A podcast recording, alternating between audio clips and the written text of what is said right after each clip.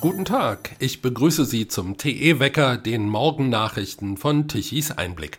Heute ist Donnerstag, der 22. Februar 2024. Ich bin Alexander Heiden, die Urlaubsvertretung für Holger Douglas. Er macht nach über 1000 Weckerausgaben am Stück ein paar Tage Pause. Die Union bleibt hart. Beim sogenannten Wachstumschancengesetz der Ampel gibt es im Vermittlungsausschuss von Bundestag und Bundesrat weiter keine Annäherung. Die Vorlage der Bundesregierung sieht Entlastungen für Unternehmen in Höhe von drei Milliarden Euro pro Jahr vor. CDU und CSU wollen dem Vorhaben aber nur zustimmen, wenn die Bundesregierung die schrittweise Streichung der Subventionen beim Agrardiesel für Landwirte zurücknimmt. Das lehnt die Ampel bisher ab. Hinter den Kulissen wird aber wohl an einem Kompromiss gewerkelt. Demnach könnte die Bundesregierung den Landwirten deren Verluste beim Agrardiesel finanziell ausgleichen. Zu einer Einigung kommt es nach vertraulichen Angaben von Teilnehmern aber offenbar frühestens in der kommenden Woche. Heute wird ein erstes Urteil über die umstrittene bayerische Düngeverordnung erwartet. Seit vier Wochen verhandelt der Verwaltungsgerichtshof in München über zwei Musterklagen von fränkischen Bauern. Insgesamt sind über 1000 Landwirte gegen die neuen Regeln vor Gericht gezogen. Mit der Verordnung setzt der Freistaat EU-Vorgaben und ein Bundesgesetz um. Das schränkt die Düngemöglichkeiten für Bauern erheblich ein. Um das Grundwasser zu schützen, musste Bayern 17 Prozent seiner gesamten landwirtschaftlichen Fläche zu sogenannten roten Gebieten erklären. Dort darf kaum noch mit Nitrat gedüngt werden oder auch gar nicht mehr. Dadurch erleiden die Bauern teilweise existenzgefährdende Ertragseinbußen. Die Landwirte sehen sich in ihren Grundrechten verletzt, vor allem in ihrer Eigentums- und ihrer Berufsfreiheit. Nach der mündlichen Verhandlung sind die Kläger zuversichtlich. Dort hatte die Vorsitzende Richterin bohrende Nachfragen an die Anwälte der Landesregierung gestellt. Dabei war herausgekommen, dass immer nur der Höchstwert der Messungen zählt. Proben werden außerdem nie im Winter genommen, sondern immer nur im Sommer, wenn es in Franken kaum regnet. Die Messstellen werden auch nicht, wie vorgeschrieben, regelmäßig technisch geprüft, in einem Fall sogar seit 1996 nicht mehr. Schließlich fallen auch riesige Ackerflächen komplett unter die Düngeverordnung, sobald nur 20 Prozent der Felder in ein rotes Gebiet hineinragen. Die Landesverwaltung mache es sich hier zu einfach und lasse viel zu große Flächen unter die Düngebeschränkung fallen, argumentieren die Klägeranwälte. In Zeiten von zentimetergenauen GPS-Standortmessungen sei das weder erforderlich noch verhältnismäßig. Heute Vormittag will der grüne Vizekanzler und Wirtschaftsminister Robert Habeck vor dem Deutschen Bundestag eine Regierungserklärung zum Jahreswirtschaftsbericht 2024 abgeben. Habeck hatte den Bericht gestern den Medien vorgestellt. Er erwartet, dass die deutsche Wirtschaft in diesem Jahr nur noch um 0,2 Prozent wächst. Im Herbst hatte die Koalition noch 1,3 Prozent Wachstum erwartet. Die EU-Wirtschaftskommission sieht Deutschland bei den Euro-Staaten auf dem letzten Platz. Und Besserung ist nicht in Sicht. Habeck warnt vor einer lange anhaltenden Wirtschaftsschwäche in der Bundesrepublik. Auch mittelfristig soll das Bruttoinlandsprodukt nur noch um allenfalls 0,5 Prozent pro Jahr zulegen.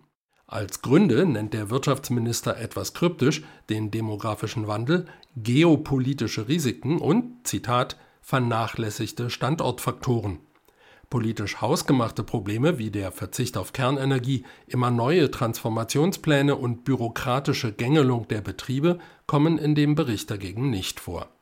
Das kümmernde Wachstum will die Ampel offenbar durch neue Reformen am Arbeitsmarkt ankurbeln. Empfängern von Transferleistungen soll mehr Zusatzeinkommen erlaubt sein, ohne dass die staatliche Unterstützung gekürzt wird. Zuletzt gab es vor allem zwischen den Grünen und der FDP öffentlich Krach um die richtige Wirtschaftspolitik.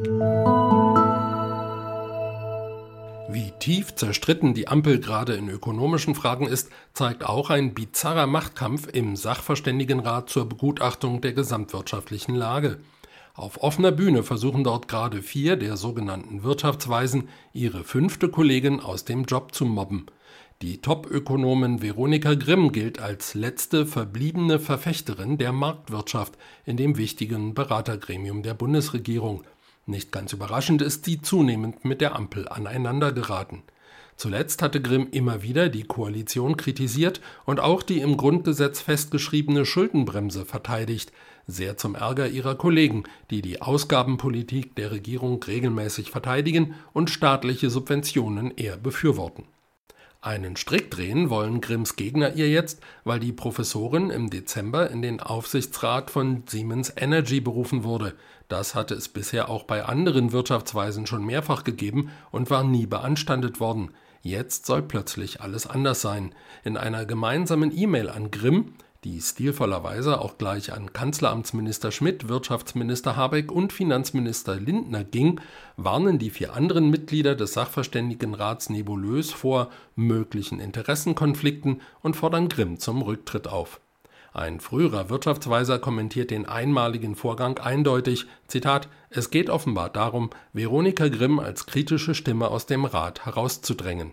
Kampflos wird die streitbare Topwissenschaftlerin das Feld aber wohl nicht räumen. In einer schriftlichen Antwort lässt Grimm die lieben Kollegen kühl abblitzen. Wie ihr wisst, ist die Mitgliedschaft in einem Aufsichtsrat einer deutschen Aktiengesellschaft nicht zu beanstanden. Rainer Füllmich bleibt in Untersuchungshaft. Bei dem Göttinger Rechtsanwalt und ehemaligen Bundesvorsitzenden der Kleinpartei Die Basis sieht das Oberlandesgericht Braunschweig weiterhin Fluchtgefahr. Die Anklage wirft Füllmich Untreue vor. Mit Kollegen hatte der Jurist den maßnahmenkritischen Verein Corona-Ausschuss gegründet und für ihn Spenden gesammelt. Vom Verein soll er private Darlehen in Höhe von 700.000 Euro erhalten und diese Gelder dann veruntreut haben. Füllmich bestreitet die Vorwürfe und hat ausgesagt, die Nebenkläger, zwei Berliner Anwälte, wollten sich mit dem Geld, Zitat, die Taschen vollstopfen. Die Hauptverhandlung gegen Füllmich vor dem Landgericht Göttingen hat Ende Januar begonnen. EU-Kommissionspräsidentin Ursula von der Leyen sorgt für eine kleine Überraschung.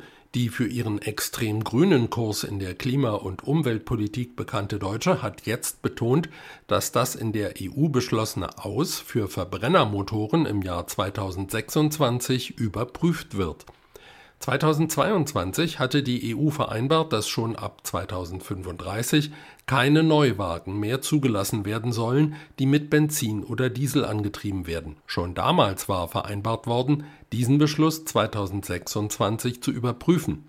Bisher galt das aber als reine Formalie dass die EU-Kommissionspräsidentin die Überprüfung jetzt so in den Vordergrund rückt, werten Beobachter in Brüssel als Versuch von der Leyen's, auf ihre eher wirtschaftsorientierten Kritiker zuzugehen, zum Beispiel Italiens Ministerpräsidentin Giorgia Meloni oder Österreichs Kanzler Karl Nehammer.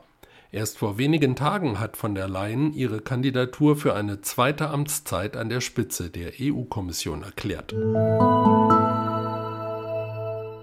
Deutschlands Fußballfans haben gewonnen. Vorerst. Nach wochenlangen Protesten in den Stadien hat die deutsche Fußballliga DFL den geplanten Einstieg von Investoren überraschend abgesagt. Auf einer außerordentlichen Sitzung in Frankfurt hat das DFL-Präsidium einstimmig beschlossen, den Prozess zum Abschluss einer sogenannten Vermarktungspartnerschaft nicht weiterzuführen. An den vergangenen Spieltagen mussten zahlreiche Partien immer wieder lange unterbrochen werden. Aus den Fanblöcken wurden Tennisbälle, Schokotaler und andere Gegenstände auf das Spielfeld geworfen. Einige Spiele der ersten und zweiten Liga standen kurz vor einem Abbruch.